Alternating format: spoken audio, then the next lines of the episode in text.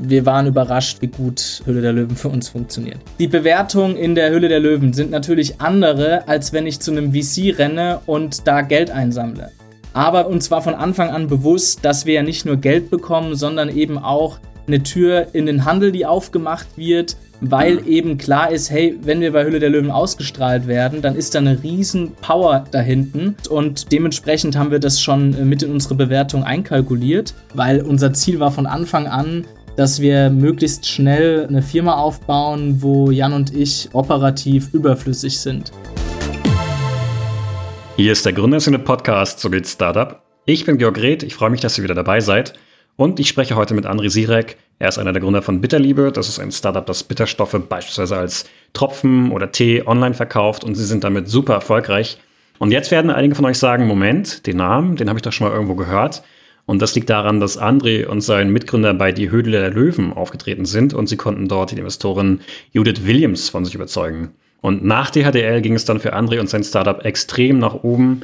Man spricht in der Szene ja auch gerne vom DHDL-Effekt. Also reden wir heute natürlich über die Höhle der Löwen. Wie wird man dort angenommen? Wie bereitet man sich vielleicht auf eine Sendung vor? Und hat das Ganze wirklich nur positive Effekte oder vielleicht auch negative? Darüber spreche ich jetzt mit André. Viel Spaß. Hallo André. Hi Georg. Schön, dass es geklappt hat. Ein Grund, warum wir heute miteinander sprechen, ist natürlich auch, dass ihr bei Die Höhle der Löwen aufgetreten seid. Deswegen wollen wir heute unter anderem darüber sprechen. Und jetzt gerade ist die Staffel 9, schon eine Menge Folgen passiert. Ihr wart in der sechsten Staffel. Bist du noch aktiver Zuschauer? Zuletzt waren es, glaube ich, 2,2 Millionen, die zuschauen. Ah, dann ist es sogar gefallen. Also, wo wir dort waren, meine ich, waren es circa drei Millionen Zuschauer. Ich gucke die Sendung schon noch, äh, aber natürlich nicht mehr jedes Mal, wie das jetzt äh, zu unserer Staffel war, beziehungsweise den Staffeln davor. Sagen wir, alle zwei Wochen schaue ich da schon rein. Ähm, oder wenn, wenn mal wieder ein Startup dabei ist, wo ich weiß, dass sie, dass sie auftreten, weil man ist natürlich auch im ständigen Austausch mit anderen jungen Gründern, die jetzt zur Hülle der Löwen gehen ähm, oder auch die dann irgendwo zur, zur Gruppe von Judith Williams gehören. Ähm, wir mhm. kriegen ja da schon ein bisschen was mit und dann schalte ich meistens ein, ja. Und was heißt Austausch? Fragen die vielleicht nach Tipps oder wollen die einfach nur, dass ihr da die Daumen drückt? Äh, klar, also ähm, die, die fragen natürlich, wie bereitet man sich am besten auf die Sendung vor, weil ähm, es gibt eigentlich immer zwei Lager, entweder die, die, die einen kurzen Knall haben äh, nach der Sendung und dann äh, sang- und klanglos wieder verschwinden. Und mhm. eben die Startups, die es wirklich schaffen, aus, aus dieser Riesenreichweite auch langfristig zu profitieren. Und ich glaube, das haben wir ganz gut gemacht und äh, dementsprechend, ja, schreiben uns da schon sehr, sehr viele Startups, die, die in der Hülle der Löwen auftreten und fragen uns nach Best Practices und was, was sollen wir tun, was sollen wir lassen. Wie geht ihr mit dem Website-Traffic um? Ähm, wann habt ihr mit dem Handel gesprochen? Und, und, mhm. und. Äh, die ganzen Themen, die man da eben auf der Platte hat. Und dementsprechend bekommen wir da viele Anfragen rein.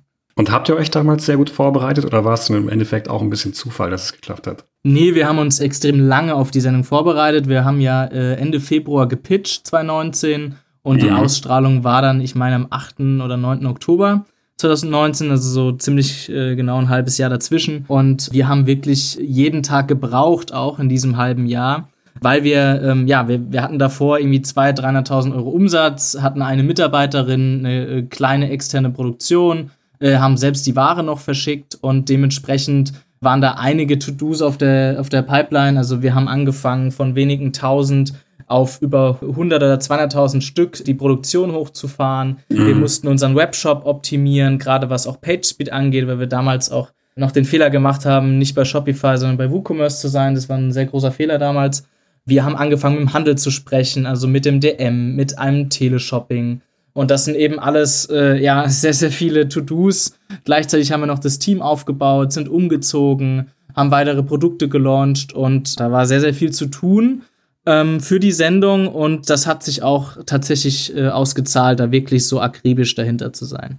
Ihr hattet 2018 200.000 Umsatz, hattet ihr gesagt. Dann habt ihr geplant, 2019 2 Millionen Euro zu machen oder bis zu 2 Millionen. Habt ihr das geschafft? Äh, war deutlich mehr. Also wir waren überrascht, wie gut Höhle der Löwen für uns funktioniert. Hast du da eine Zahl? Ich glaube, zuletzt hattet ihr einen zweistelligen Millionenumsatz. Ja, also wir sind im zweistelligen Millionenumsatz und wachsen hier bei hier immer noch um, um knapp 100 Prozent. Ähm, das wird sich natürlich jetzt demnächst mal ein bisschen verlangsamen, aber wir wachsen immer noch sehr, sehr stark. Und gerade das Wachstum von 2018 zu 2019, das war schon erstaunlich. Also ja. äh, wir, haben, wir haben alleine in den vier Wochen nach der Ausstrahlung über eine Million Umsatz zusätzlich generiert. Okay. Das war schon extrem, ja. Okay. Habt ihr das auch eurem neuen Mehrheitseigner gesagt, dass sich das äh, Wachstum jetzt verlangsamen wird? Sowas darf man doch gar nicht sagen. Naja, was heißt verlangsamen? Wir wachsen immer noch außerordentlich schnell. Nur äh, ab einer gewissen Größe wäre es auch utopisch zu sagen, wir wachsen jetzt jedes Jahr aber immer um weitere 100 Prozent. Dann sind es vielleicht nur in Anführungszeichen 50 Prozent, was immer noch sehr, sehr, sehr stark ist. Und wie habt ihr euch auf die Show selbst vorbereitet? Das war jetzt, ihr habt euch quasi auf den Ansturm vorbereitet. Aber bevor ihr hingegangen seid, was habt ihr gemacht? Äh, ja, wir haben, wir hatten ja davor schon äh, Business Angels, die Goodbands AG aus Mannheim und ähm, ja, wir haben den Pitch vorbereitet, äh, haben den dann auch vor Family and Friends, vor unseren Business Angels geprobt, vor anderen Unternehmern, mit denen wir befreundet sind, äh, haben da Feedback eingeholt, was sollen wir anders machen, was sollen wir besser machen. Äh, wir haben uns einen Fragenkatalog erstellt, gerade mit kritischen Fragen. Ähm, was, was könnten kritische Fragen sein? Und dementsprechend versucht, die gut zu beantworten, dass wir eben äh, keine Überraschungen erleben am Tag des Pitches. Was waren da so kritische Fragen? Unser Hauptprodukt damals oder auch heute sind ja unsere bitterliebe Tropfen und ähm, mhm. die enthalten relativ viel Alkohol, weil eben Alkohol der beste Extraktionsstoff ist äh, für, für Bitterkräuter, um eben Bitterstoffe zu entziehen. Ähm, das geht auch mit Salz oder Glycerin, aber eben nicht so gut wie mit Alkohol. Und dementsprechend, ähm, ja, hätte das ein Kritikpunkt sein können. Und äh, dementsprechend haben wir uns auf solche Produktfragen vorbereitet, die dann aber gar nicht gestellt wurden. Warst du enttäuscht? Das klingt gerade so ein bisschen so. Nee, eigentlich nicht. Also für, für uns lief der, lief der Pitch äh, hervorragend. Äh, damals hatten sich ja auch Nils Klager und Ralf Dümmel äh, extrem ja. gestritten. Und uns war halt klar, dass es keine Garantie gibt, auch wirklich ausgestrahlt zu werden, auch wenn man pitcht. Und mhm. äh, der Streit, der hat direkt ein Grinsen in mein Gesicht gezaubert, mhm. weil mir dadurch halt klar war, okay, das, das passt gut ins Fernsehen und egal wie das hier ausgeht, äh, den, die, die Sendung werden wir haben, ja. Ja, ich glaube, ihr wart sogar die Letzten, da sind ja meistens immer die kontroversesten. Wie lange ging die Aufzeichnung insgesamt? Ausgestrahlt wird ja immer nur ein kleiner Teil. Genau, also ausgestrahlt werden so circa 10 Minuten, manchmal 15. Wir waren tatsächlich über eine Stunde in der Höhle. Okay. Was wurde so alles abgefragt? Was war so das Wichtigste, was du dir noch eingeprägt hast? Das Wichtigste. Es war eigentlich ein Rundumschlag, was, was man selbst auch fragen würde. Also die Zahlen, wie viel Umsatz habt ihr schon gemacht, wie viel Gewinn, aber auch sowas ähm, wie, äh, wo verkauft ihr die Produkte, was sind eure Marketingkanäle, was habt ihr in der Zukunft vor, für neue Produkte zu launchen? Was erwartet mhm. ihr euch von einem Löwen? Also eigentlich ähm, das, was man auch in der Sendung sieht, äh, nur eben ein bisschen detaillierter in, in alle Richtungen. Du hattest gerade schon dieses Wortgefecht zwischen Ralf Dimmel und Nils Glarau angesprochen. Hattest du da schon dieses Gefühl, okay, jetzt kriegen wir den Deal? Ehrlicherweise ja, weil, also ich habe ich hab mich zumindest dann sehr sicher gefühlt, weil natürlich zuvor war ich extrem nervös, ähm, also auch deutlich nervöser als der Jan, mein, mein Co-Founder. Ähm, hinzu kam, dass ich äh, an dem Tag äh, unfassbar grippal unterwegs war. Ich habe mir irgendwie drei, vier Aspirin vorher reingeknallt, dass ich irgendwie diese, die, diesen Pitch überlebe. Und dazu war ich noch extrem nervös und dann haben die angefangen, äh, sich zu streiten und ähm, das war natürlich super weil wir dann eben wussten, okay, wenn die sich streiten, dann scheint es ja ein Thema zu sein, was sie interessiert, wo sie vielleicht auch ein Angebot machen. Und äh, am Ende hatten wir ja auch drei Angebote sogar. Ähm, das, war, das war sehr komfortabel, die Situation. Ja, das Angebot war natürlich dann zumindest vom Unternehmenswert ein ganz anderes, als ihr es euch gewünscht hattet. Ihr wolltet ja 12,5 Prozent abgeben für die 200.000 und Judith Williams hatte 20 Prozent verlangt. Klingt erstmal nicht so ein Riesenunterschied, aber es sind natürlich Prozentpunkte und dann ist es Unternehmen plötzlich nur noch ungefähr halb so viel wert. Habt ihr vorher schon so ein bisschen gepokert, euch besser zu bewerten? Äh, ja, natürlich. Also ich muss sagen, da ärgere ich mich auch manchmal ein bisschen. Ähm, Gerade so diese Berliner Startup-Szene, die dann bei der Hülle der Löwen auftritt, ohne da Namen zu nennen. Die Bewertungen in der Hülle der Löwen sind natürlich andere, als wenn ich zu einem VC renne und da Geld einsammle. Aber wir war, uns war von Anfang an bewusst, dass wir ja nicht nur Geld bekommen, sondern eben auch eine Tür in den Handel, die aufgemacht wird, weil eben klar ist, hey, wenn wir bei Hülle der Löwen ausgestrahlt werden, dann ist da eine riesen Power da hinten und dadurch äh, werden dir halt sehr schnell sehr viele Türen eröffnet. Und es war uns bewusst und dementsprechend haben wir das schon äh, mit in unsere Bewertung einkalkuliert. Und äh, die 20 Prozent, das war das, was wir uns auch als Maximum gesetzt haben. Das heißt, hätte sie 25 gesagt, wäre die raus gewesen oder hätte man da nochmal überlegt? Weil du hattest ja in späteren Interviews gesagt, glaube ich, das hat euch fünf Jahre nach vorne katapultiert. Ja, das stimmt. Äh, also klar, im Nachhinein ist man immer schlauer. Wahrscheinlich hätten wir es trotzdem gemacht, weil wir wirklich damals auch schon viel uns erhofft haben durch die Ausstrahlung, durch äh, die Gespräche mit dem Handel. Mhm. Da haben wir uns einfach sehr viel erhofft und es hat sich dann zum Glück auch bewahrheitet, dass das eben so viel gebracht hat. Also mhm. ich bin mir ziemlich sicher, dass wenn wir einfach nur Geld von Investoren eingesammelt hätten, dann wäre zwar die Bewertung besser gewesen, aber wir wären niemals so schnell vorangekommen, wie das jetzt mit Judith Williams der Fall war. Aber es legt natürlich auch so ein bisschen diesen Grundstein für zukünftige Bewertungen. Hat das euch, hat euch das geschadet? Zum Glück nicht, ähm, weil wir in der komfortablen Situation waren danach, dass wir extrem profitabel ähm, gewachsen sind. Mhm. Also wir, wir konnten unser Wachstum durch unseren Cashflow finanzieren. Und dementsprechend äh, mussten wir keine weitere ähm, Finanzierungsrunde machen, weshalb wir uns auch dann letztes Jahr dazu entschieden haben, einen, einen Verkaufsprozess zu starten, um eben für die nächste Phase mhm. Zwar einen Investor an Bord zu holen, der, der in dem Bereich sehr viel Erfahrung hat, äh, so ein Unternehmen von niedrigen achtstelligen Umsätzen zu hohen achtstelligen Umsätzen zu führen, aber gleichzeitig auch ein bisschen, ähm, ja, ich sag mal, was hinter die Brandmauer zu bringen. Und de dementsprechend haben wir letztes Jahr den Teil-Exit gemacht und sind immer noch nicht ähm, angewiesen auf Finanzierungsrunden, weil wir sehr profitabel mit unserem eigenen Geld wachsen können. Ich glaube, ihr habt zuletzt einen einstelligen Millionen Gewinn gemacht. Genau, also unser, unser EBIT bewegt sich im, im siebenstelligen Bereich. Wir kommen gleich noch mal ein bisschen mehr zum Exit, finde ich sehr spannend. Aber du meintest gerade, dass du sehr, sehr aufgeregt warst, als du da warst. Wahrscheinlich nicht nur, weil du diesen grippalen Effekt hattest. Wovor hattest du denn Angst? Ehrlicherweise, was die, die Beobachtung, die ich in den letzten Jahren bei Hülle der Löwen gemacht habe, ist, dass die ersten Staffeln, da waren die Löwen deutlich bissiger äh, gegenüber den Gründern, ähm, vergleichsweise zu den, zu den äh, heutigen Staffeln. Dementsprechend äh, war ich sehr nervös, dass wir eben da ein bisschen gegrillt werden und mhm. dementsprechend auch schlechte PR bekommen und wir am Ende äh, total den Hate erfahren, was dann zum Glück nicht der Fall war man sagt ja ganz oft, okay, geh halt zur Höhle der Löwen, kriegst halt irgendwie äh, PR und es gibt halt keine schlechte PR, aber der Meinung warst du nicht. Nee, der Meinung war ich nicht, weil natürlich, ähm, ja, kann schlechte PR auch einfach schlecht sein fürs Unternehmen, für einen persönlich und da hat man natürlich schon ein bisschen Bammel, auch wenn, wenn wir wussten, dass wir eigentlich gut dastehen, wir hatten eine faire Bewertung, wir hatten ein starkes erstes Wachstum für ein erstes Geschäftsjahr wir hatten schon Business Angels, die sehr erfahren sind, die uns da gut drauf vorbereitet haben. Also ja, wie, wie das halt so ist, wenn man was vorträgt und dann eben so eine gewisse Grundnervosität hat. Wart ihr hinterher nervös, dass vielleicht Judith Williams den Deal gar nicht will? Nee, eigentlich nicht. Also wir, wir haben uns ja direkt danach auch mit einer Mitarbeiterin von ihr zusammengesetzt und es war total harmonisch. Ähm, das ging auch sehr flott. Also wir waren, glaube ich, acht Wochen später, wenn nicht sogar sechs Wochen später beim Notar. Ähm, das ist sehr schnell, ja. Ja, das war, das war sehr schnell, das war eine sehr schlanke Due Diligence, weil wir natürlich auch schon etwas hatten. Also wir haben ja schon Verträge gehabt äh, mit unseren Business Angels, dementsprechend haben wir ja nicht bei Null anfangen müssen. Du hast es gerade selber schon so ein bisschen angesprochen. Es gibt ja immer diesen Vorwurf, dass Startups teilweise nur hingehen, um Werbung zu bekommen und ihr selber habt davon auch profitiert, könnte man sagen, auch wenn ihr gleichzeitig einen Deal hattet. Findest du es schlimm, dass es Startups vorgeworfen wird oder dass Startups das machen? Naja, ich kann beide Seiten verstehen, warum man das gut und warum das schlecht findet. Also mir persönlich ist das egal. Es fällt halt sehr schnell auf, wenn, wenn Gründer einen Deal ablehnen, äh, obwohl das die Bewertung sehr nah an dem ist, was sie eigentlich ähm, auch gefordert haben. Oder wenn es utopische Bewertungen sind, dann ist natürlich auch sofort klar, die Leute wollen gar keinen Deal. Ähm, ich habe da ehrlicherweise keine Meinung zu. Ähm, natürlich ist es für die Sendung authentischer, wenn man auch wirklich einen Deal möchte. Ansonsten ist es ja einfach eine Dauerwerbesendung. Dementsprechend ist es wahrscheinlich langfristig auch wichtig für die Hülle der Löwen, dass wirklich nur Gründer dahin gehen, die auch ernsthaft einen Deal suchen. Du bist ja jemand, der hat sein Startup-Leben lang Marketing gemacht und versucht immer für das Startup zu werben. War es dir quasi trotzdem in dem Moment wichtiger, diesen Deal zu bekommen? Oder hast du es quasi eher aus dieser Marketingbrille betrachtet?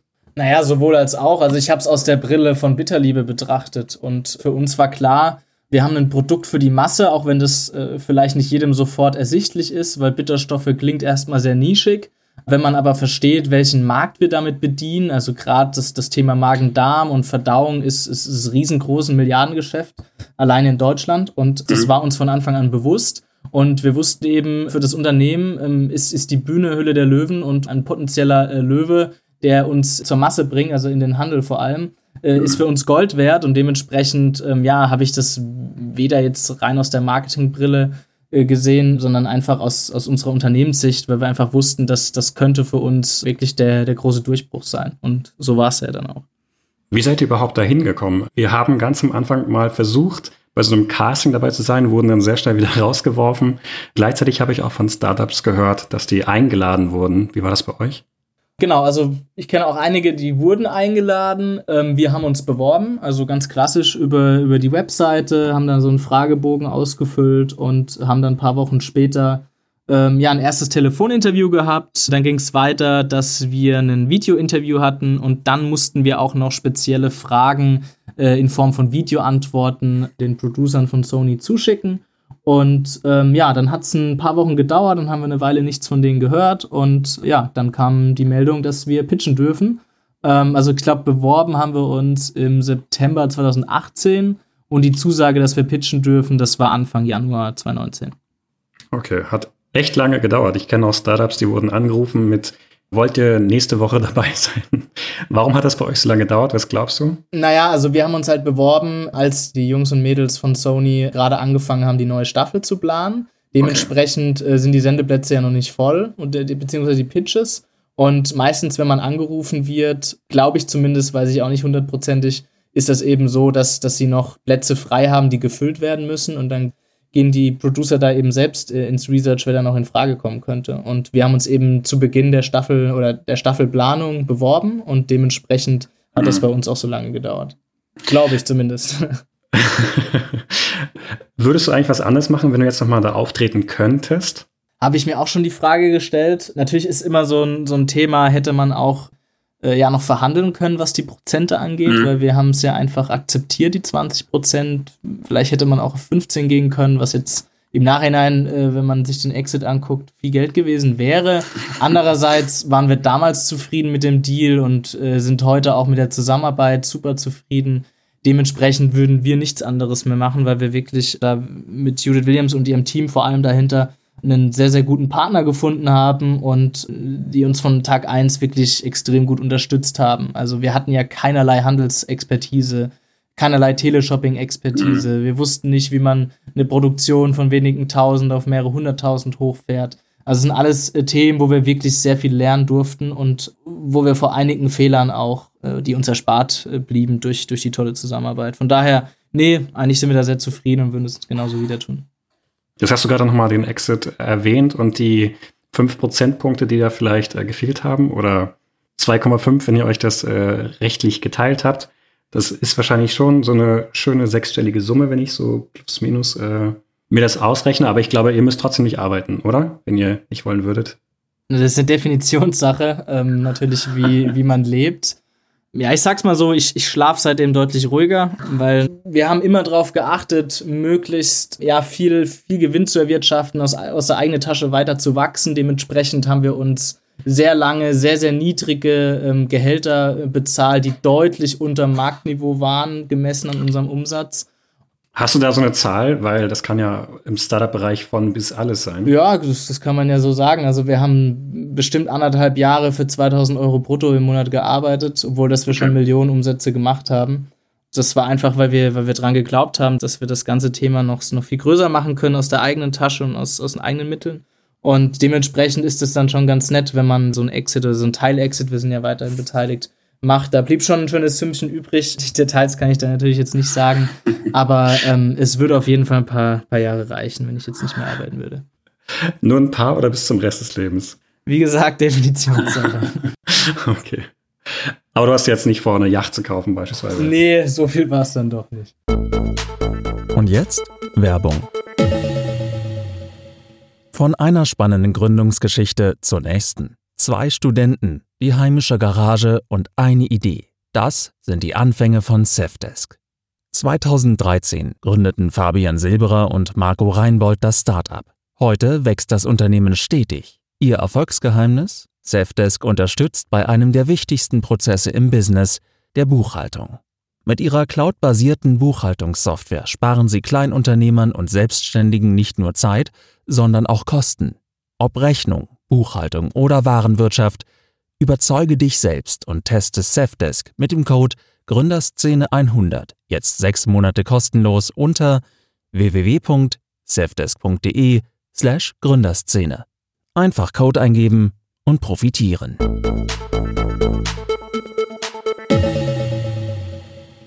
Du hattest gerade gesagt, das ist ein Produkt für den Massenmarkt, auch wenn man es vielleicht nicht glauben will. Ich habe mir mal eure Teamseite angeschaut und das Wort, was da am häufigsten steht, ist das Wort Marketing. Das spielt ja so ein bisschen in diese Richtung. Äh, und ich glaube, es gab alleine zwei Personen, die sich nur um das Thema Influencer-Marketing kümmern. Was mich ein bisschen irritiert hat, ist, dass es fast keine Produktentwicklung oder irgendwas in diese Richtung gibt. Warum fokussiert ihr euch so sehr auf das Marketing? Ja, das sind ja eigentlich zwei Fragen, die du gerade gestellt hast. Vielleicht gehe ich erstmal auf die Produkte ein. Wir haben sehr früh uns immer wieder mit unseren äh, Investoren hingesetzt und überlegt, wie, wie könnte die Produktstrategie aussehen bei Bitterliebe. Und ähm, was wir bei anderen Startups im Nahrungsergänzungsbereich oft gesehen haben, dass man sehr schnell sehr viele Produkte launcht, dadurch natürlich einen enormen Aufwand produziert, deutlich höhere Kosten, äh, die Supply Chain wird komplizierter und am Ende macht ein Produkt äh, irgendwie 20.000 Euro Umsatz im Jahr, ähm, was einfach keinen Sinn macht. Und wir, mhm. wir, wir haben ein sehr spitzes Thema mit Bitterstoffen. Und ähm, wenn wir jetzt rein wirklich nur Bitterstoffe, wenn wir da bleiben, was wir am Anfang ja auch komplett getan haben, dann kannst du es eben in verschiedenen Darreichungsformen anbieten, also sei es Tropfen, Kapseln, Pulver, vielleicht mhm. auch noch ein Tee, der natürlich nicht so, so stark dosiert ist. Und dementsprechend hat es für uns gar keinen Sinn gemacht, ähm, da wirklich mehrere Produkte zu machen, weil wir dann einfach auch unsere, unseren Markenkern verwässert hätten. Und so sind wir gut gefahren, also wirklich sehr lange gut gefahren mit extrem hohen Umsätzen pro Produkt, was uns dann natürlich auch so profitabel gemacht hat. Und ähm, wir haben gesagt, solange Bitterliebe nicht wirklich eine, eine, eine, bekannte Marke ist, versuchen wir statt viele Produkte die wenigen Produkte mit eben viel und gutem Marketing zu bespielen. Und das hat sehr gut funktioniert. Und jetzt sind wir natürlich auch an einem Punkt, wo wir sagen, wir müssen die Marke ein bisschen, ein bisschen öffnen und schauen, dass wir neue Produkte launchen. Ähm, natürlich immer im Hinblick, was, was wollen unsere Kunden und dadurch, dass wir da schon eine sehr schöne große Reichweite haben, kriegen wir da natürlich auch viel mit. Und dementsprechend launchen wir dieses Jahr auch einige neue Produkte, die natürlich alle noch was mit Bitterstoffen zu tun haben. Aber ja, die, die ersten zweieinhalb Jahre war für uns äh, Fokus Marke groß machen mit den bereits äh, entwickelten Produkten, weil das eben sehr, sehr gut funktioniert hat. Ähm, mhm. Wir hatten da immer so als Vorbild so Single-Product-Brands, ähm, wie zum Beispiel, auch wenn es oldschool ist, Almazet, weiß nicht, ob du das kennst, so eine, so eine Trinkkost. Die haben ein einziges Produkt äh, und machen keine Ahnung, wie viel Millionen Euro Umsatz. Also da gibt es schon einige Beispiele, die das ganz gut machen, mit wenigen Produkten wirklich sehr bekannt zu werden. Und ähm, das hat bei uns von Anfang an ganz gut funktioniert. Und ansonsten, Bitterstoffe ist eben ein, ein sehr erklärungsbedürftiges Produkt. Und äh, da gehen wir auch ehrlich zu, unsere Produkte, die kann man schon oder werden ja auch schon teilweise äh, kopiert. Ähm, natürlich unterscheiden die sich schon anhand der Rohstoffe oder auch anhand der, also der speziellen Rezepturen. Aber als Laie ähm, kann man das schon sehr, äh, also kann ein Plagiat, sage ich mal, nicht unterschieden werden. Also da gibt es halt dann schon mhm. einige Anbieter. Und wir waren eben der erste Anbieter, der das, das Thema mal ein bisschen attraktiver gestaltet. Dementsprechend ist unser größtes Ziel, dass sobald man an Bitterstoffe denkt und das Thema wird größer, denkt man gleichzeitig auch an Bitterliebe. Und dementsprechend ist unser, unser wichtigster Arbeitsbereich im Unternehmen ist unser Marketing und dementsprechend arbeiten da auch die meisten Personen. Und wie ich ja vorhin auch schon gesagt habe, du bist ja aus dem Marketing, du hast dich von Startup zu Startup geschlängelt. Man kann das fast eine Startup-Odyssee nennen. Ich habe mir ein paar Stationen mal aufgeschrieben. Ich will jetzt hier nicht alle vorlesen, aber auffällig war, dass du immer nur einige wenige Monate da warst. Du bist irgendwie als Praktikant bei Spotted gestartet. Da warst du ein paar Monate, warst dann Head of Corporations. Dann warst du in dem nächsten Startup Senior Manager Marketing. Dann warst du acht Monate Head of Marketing und dann kam es zur Gründung. Warum war das immer nur so kurz? War das von vornherein irgendwie geplant, dass du irgendwie nur Erfahrung sammeln willst und dann weiterziehst oder warst du einfach nur schnell unzufrieden?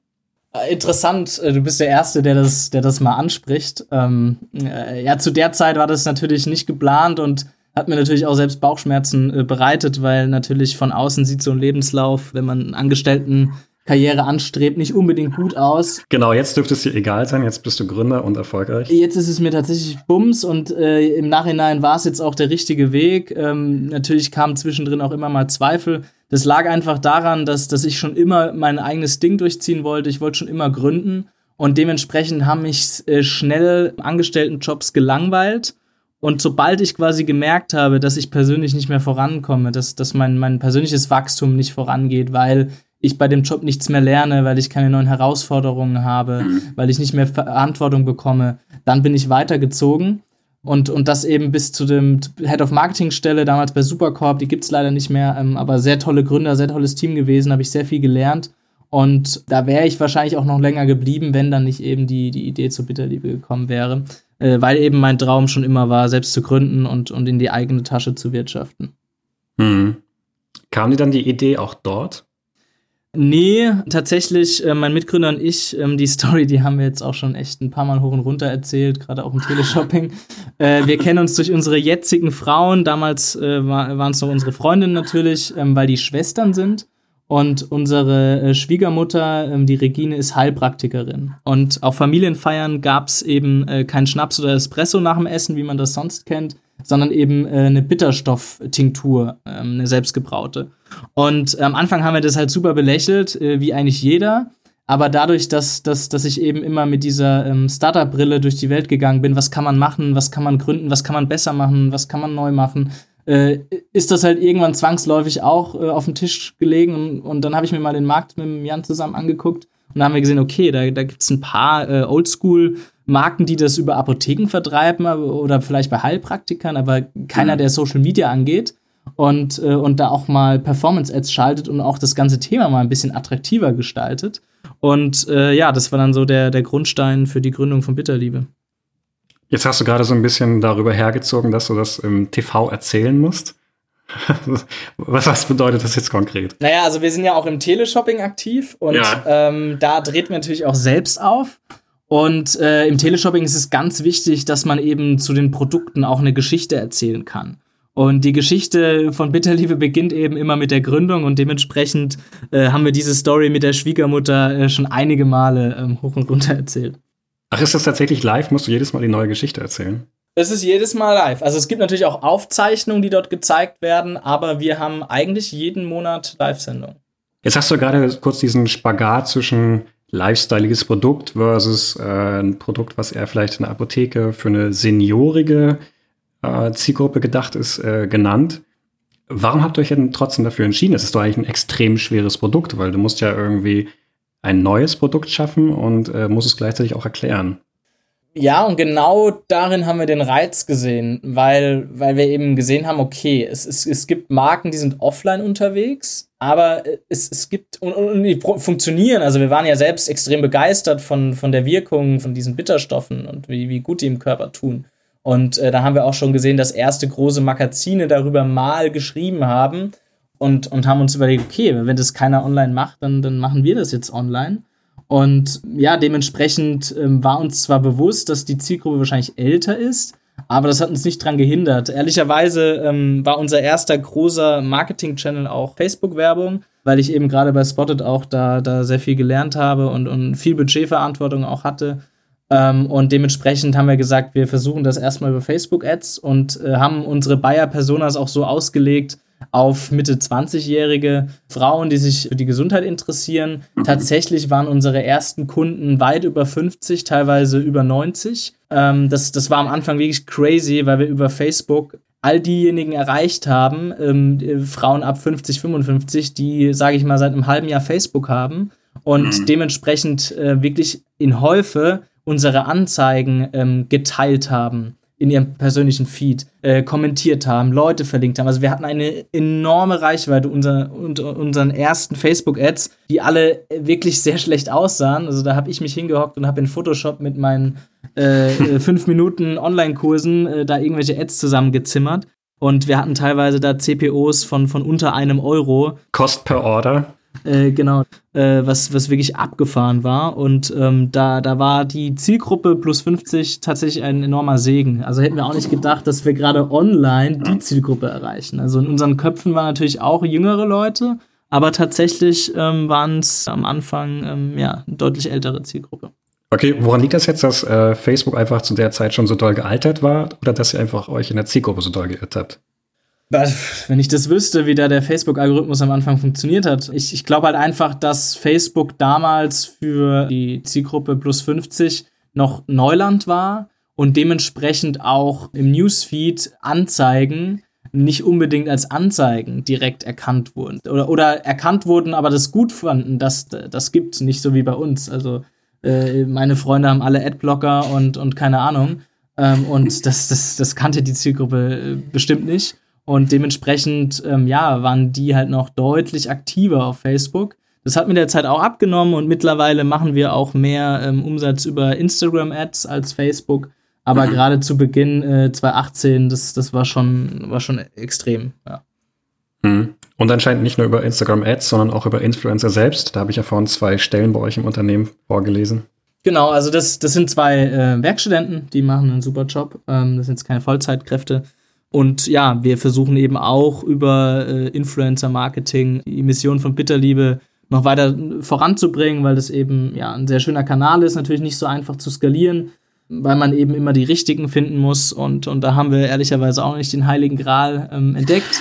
Ich wollte gerade fragen. Das wächst ähm, stetig, nicht exponentiell, aber stetig. Ja, ist einer von, von vielen Marketingkanälen bei uns. Du hast gerade schon den hohen Preis angesprochen. Ich finde ihn sogar sehr hoch. Wie habt ihr euch denn überlegt, wie ihr diese Preisgestaltung macht? Weil es ist ein neues Produkt. Ihr seid doch nicht so hundertprozentig sicher anscheinend gewesen, wer die Zielgruppe ist. Ihr dachtet, die wären irgendwie vielleicht 20 plus und plötzlich sollen die ein Produkt für 15 Euro kaufen. Äh, wie seid ihr da an diese Preisfindung rangegangen? Ähm, wir haben uns da ganz, ganz klar einfach an der Konkurrenz ähm, orientiert. Ähm, also es gab ja schon einzelne Marken, die auf Amazon aktiv waren ähm, oder eben auch in Apotheken und ähm, wir sind da ziemlich genau in der Mitte zwischen, zwischen all den Anbietern. Okay. Weil du gerade das Thema Apotheken sagst, ihr habt ja am Anfang überlegt, gehen wir jetzt in den Einzelhandel, gehen wir zu den Apotheken oder verkaufen wir online beispielsweise. Warum seid ihr dann nicht in die Apotheken gegangen? Man muss wissen, der Apothekenmarkt funktioniert etwas anders. Also du, um wirklich Umsatz in der Apotheke zu machen, musst du bei einem, ähm, bei einem Pharmagroßhändler gelistet sein. Und äh, die Apotheken bestellen wiederum bei diesen Großhändlern. Damit die dich aber natürlich auch finden, ein Apotheker von Bitterliebe erfährt, musst du dann eben deren Marketingkanäle äh, nutzen. Äh, das ist alles sehr oldschool, sei es Kataloge äh, etc. pp. Und die Preise, die da abgerufen werden, die sind, also die sind gigantisch. Da, da können wir, da können wir deutlich mehr mit Facebook-Ads erreichen. Und dementsprechend kam das für uns nie in Frage, weil wir, egal wie wir es hin und her gerechnet haben, äh, wir wären dann niemals auf den grünen Nenner gekommen, äh, wenn wir wirklich ernsthaft versucht hätten, in der Apotheke groß zu werden. Und da sind wir auch weiterhin nicht von überzeugt, ähm, weil ähm, ja, die Drogerie ist einfach, da macht man deutlich mehr Mengen als, als in der Apotheke und man hat bei der Apotheke natürlich auch deutlich mehr, mehr Aufwand. Man muss äh, ja mit jedem, jeden Apotheker eigentlich überzeugen. Und jetzt haben wir uns, uns das eh ein bisschen verspielt, weil es gibt da immer so ein ungeschriebenes Gesetz, dass wenn du in der Drogerie bist, dann willst der Apotheker nicht. Und dementsprechend, äh, ja, ist es für uns aktuell eh kein, kein Ziel, da, da groß zu werden. Habt ihr es dann mal kurz probiert, weil das klang gerade so wie aus eigener Erfahrung? Ja, natürlich. Also man kann uns auch in der Apotheke bestellen, das geht. Also wir haben eine sogenannte PZN, das ist äh, ähnlich wie es einen Barcode gibt in, auf jedem Produkt im Supermarkt, gibt es eben eine Nummer, eine PZN. Und ähm, wenn, wenn dann ein Kunde in die Apotheke geht und, und sagt, er hätte gerne die Bitterliebe-Tropfen, dann kann das der Apotheker im System eingeben und äh, bei uns anrufen und dann bestellen. Aber mhm. wir sind nicht bei einem Großhändler gelistet, ähm, ja, weil das für uns einfach keinen kein Fokus hat. Du meinst ja gerade, dass sich Freunde da so ein bisschen äh, drüber belächelnd ausgelassen haben. Was war denn da so die Kritik? Naja, das, was ich anfangs auch schon gesagt habe, also die meisten, auch heute noch, denken an Bitterstoffe, wissen wahrscheinlich gar nicht, um was es geht und äh, glauben halt sofort, okay, das ist ein super nischiges Thema. Da stehst du irgendwo in, in so einem Reformhaus in der hintersten Ecke und hast ein Plakat und verkaufst dann irgendwie fünf Tropfen in der Woche. Ähm, dass wir damit aber ein viel größeres Thema abdecken. Das war halt am Anfang vielen nicht bewusst, das ist auch immer noch nicht vielen bewusst. Und ähm, ja, wenn ich als Freunden erzähle, äh, wo, wo, oder gerade damals dann in den ersten ein, zwei Jahren, wo wir gerade beim Umsatz stehen, das, das haben die mir sehr lange nicht geglaubt. Ja, weil, weil einfach viele das Thema unterschätzen. Mhm. Habt ihr das Ganze eigentlich jemals mit einer wissenschaftlichen Studie, also die Wirkung bestätigen lassen? Ja, das, das haben wir uns oft überlegt. Ähm, dann, dann bist du aber auch schon nicht mehr im Nahrungsergänzungsmittelbereich, sondern eher im medizinischen Bereich. Und äh, bisher haben wir das, das nicht gemacht, äh, einfach auch aus Kostengründen, weil so eine Studie kann von zwei bis fünf Millionen Euro kosten. Und äh, das, sehen, das sehen wir nicht, dass wir das äh, wieder reinholen durch mehr Umsatz. Ähm, wir vertrauen da einfach drauf, dass unsere Kunden sich auch die zahlreichen, also wir haben ja mehrere tausend äh, Fünf-Sterne-Bewertungen, sei es auf Trusted Shops, mhm. Facebook oder wo auch immer, Amazon. Ähm, und und äh, das spürt man auch, dass, dass sich die Kunden untereinander austauschen. Ähm, das war natürlich am Anfang so die Schwierigkeit, weil als Nahrungsergänzungsmittel äh, bist du natürlich auch begrenzt in deinen Gesundheitsaussagen. Äh, du mhm. darfst natürlich nicht äh, irgendwelche Dinge behaupten, die du nicht äh, durch Studien beweisen kannst. Ja, auf eurer Website muss ich sagen, haltet ihr euch teilweise sehr kryptisch. Sehr kryptisch, ähm, ja, das, das, das, das ist so, weil wir da eben auch keine Abmahnung riskieren wollen, äh, weil man eben auch keine Gesundheitsaussagen äh, ja, nennen darf. Ähm, das war am Anfang natürlich ein Problem, gerade in der Neukundenakquise. Mittlerweile ähm, ja, merken wir einfach, dass durch diese zahlreichen Bewertungen und Kunden, die wir haben, sich das eben auch rumspricht, für was äh, unsere Produkte eben helfen können. Und dementsprechend planen wir da aktuell auch keine Studie, weil das einfach so unfassbar teuer ist und sich auch über Jahre ziehen würde. Ähm, das hat aktuell einfach keinen Fokus bei uns. Hm. Äh, ein Kollege von mir hatte das mal getestet und auch eine recht vernichtende äh, Kritik geschrieben. Ich weiß gar nicht, ob ihr das damals gelesen hattet. Ich glaube, der hatte sowas genannt wie das Produkt ist äh, für mich nur so eine Art Placebo. Wie geht ihr denn mit solcher Kritik um? Jetzt hast du ja gerade selber schon so ein bisschen gesagt, wir bewerben ja eigentlich keine Wirkung und damit kann es ja quasi auch keine Placebo-Wirkung haben. Aber äh, was sagt ihr solchen Kritikern? Also erstmal fand ich den Artikel schon recht fies, weil ähm, wir verfolgen natürlich Gründerszene auch immer, was sie so über die Hülle der Löwen-Startups schreiben. Und ähm, ja, das war schon einer der, der, der fieseren Artikel, aber äh, sei, sei ihm gegönnt. Ähm, ja, was, was sagen wir zu den Kritikern? Ähm, an sich ähm, versprechen wir von vornherein nichts, wie du es gerade gesagt hast. Bitterstoffe sind eben sekundäre Pflanzenstoffe. Das ist was Natürliches. Das kann bei dem einen besser wirken und bei dem anderen eben gar nicht. Das haben wir auch, natürlich. Also es gibt Kunden, die erwarten sich auch zu viel davon. Also wir haben mhm. Kundinnen, obwohl das wir es nicht sagen, die dann glauben, wenn sie jetzt eine Flasche Bitterliebe nehmen, nehmen sie 20 Kilo ab. Das ist natürlich Blödsinn, das kann nicht funktionieren. Ähm, da haben wir auch aktuell mit, mit so ein paar Fake-Unternehmen zu tun, die da unser Bildmaterial von Hülle Löwen nutzen, aber das ist ein anderes Thema.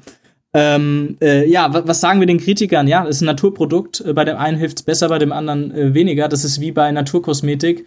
Ähm, da gibt es auch 100 Marken und nicht die eine, weil bei dem einen hilft eben der eine Wirkstoff und bei dem anderen äh, ja ein anderer.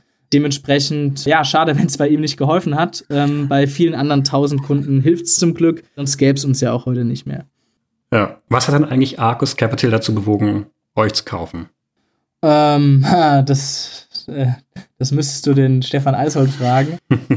Hat er es euch nicht verraten? Wurde plötzlich einfach das Geld überwiesen und ihr habt gesagt, okay?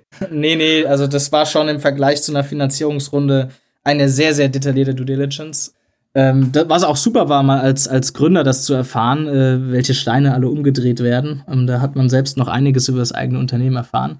Nee, ich glaube, am Ende ähm, haben wir, wir hatten ja mehrere Angebote ähm, tatsächlich, ähm, weil wir einfach sehr schnell wachsen und das nicht wie, wie andere im Nahrungsergänzungsbereich unprofitabel, sondern mit einem extrem profitablen Wachstum und mhm. wir kein Geld brauchen, um eben äh, weiter irgendwie wachsen zu können, sondern eben das rein über unseren Cashflow funktioniert.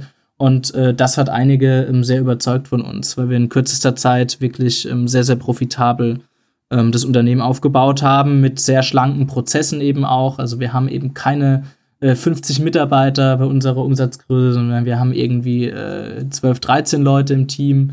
Äh, davon sind auch 5, 6 Werkstudenten, ähm, weil wir eben ein Lager nicht intern haben. Wir haben die Produktion outgesourced. Äh, und dementsprechend haben wir eine sehr schlanke Struktur aufgebaut und das hat, glaube ich, am Ende Arcus überzeugt.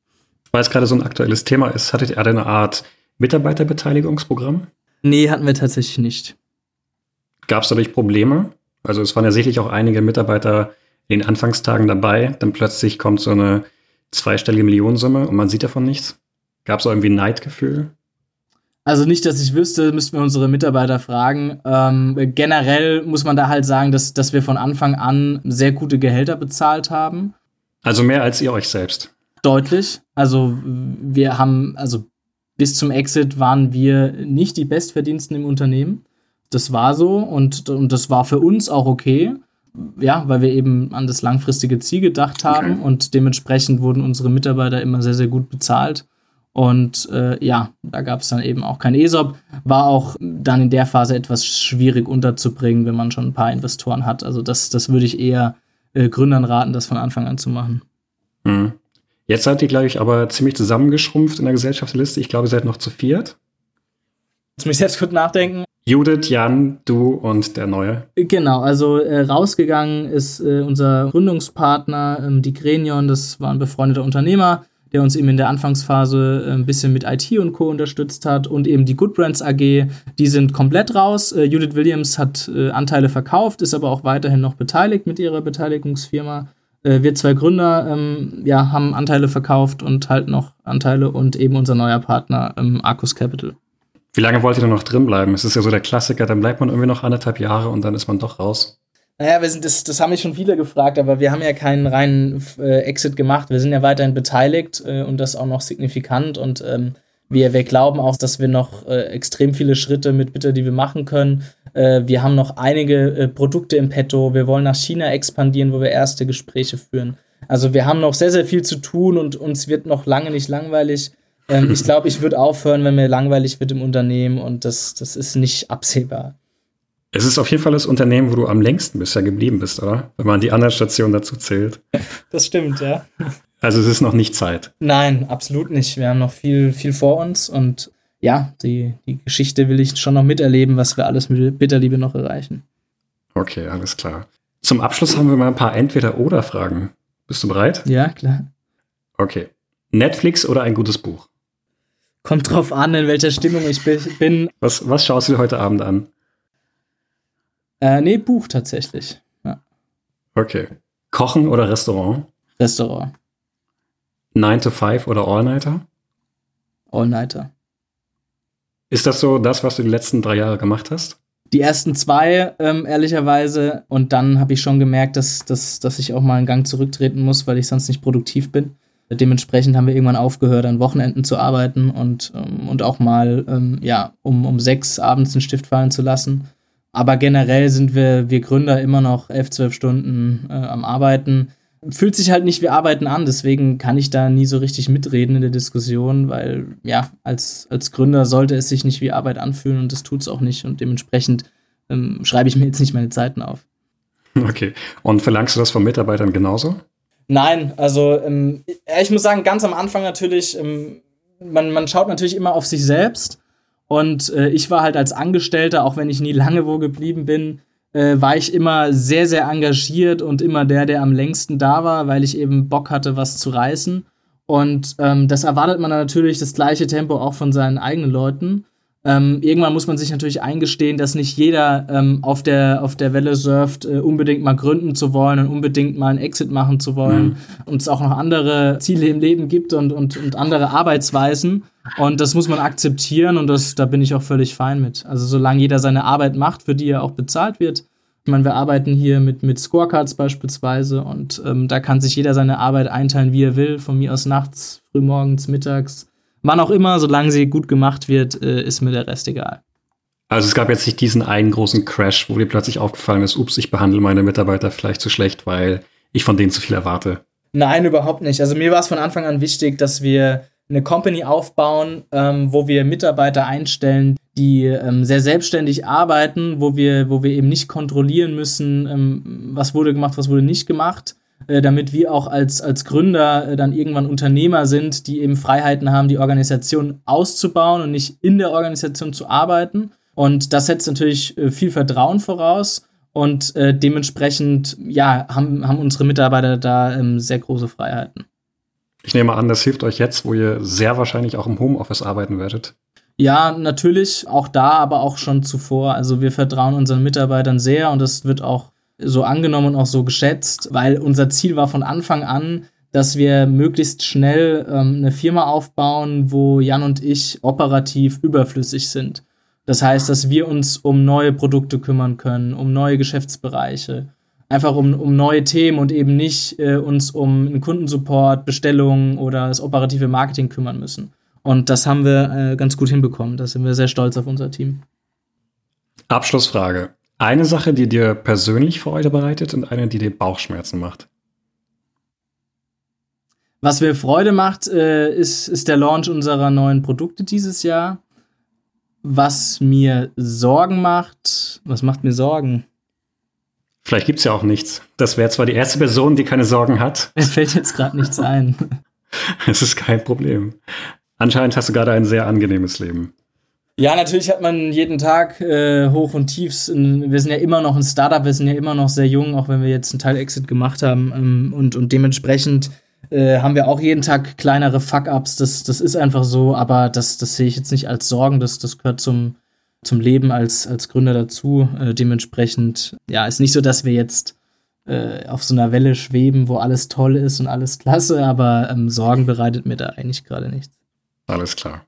Dann danke ich dir äh, für das Gespräch. Danke dir. Ciao. Das war's diese Woche mit So geht's Startup. In der nächsten Woche holen wir die Kitchen Stories Gründerin Verena Huberts vors Mikrofon. Und sie wird sich meiner Kollegin Hanna schwer stellen müssen. Es geht darum, warum macht Verena Huberts jetzt mehr Politik und weniger Startup? Und bis dahin könnt ihr euch gerne unsere anderen Folgen anhören. Ihr könnt unserem Podcast folgen. Ihr könnt uns sehr gerne bei Apple Podcasts bewerten. Ich bin Georg Reth und bis bald.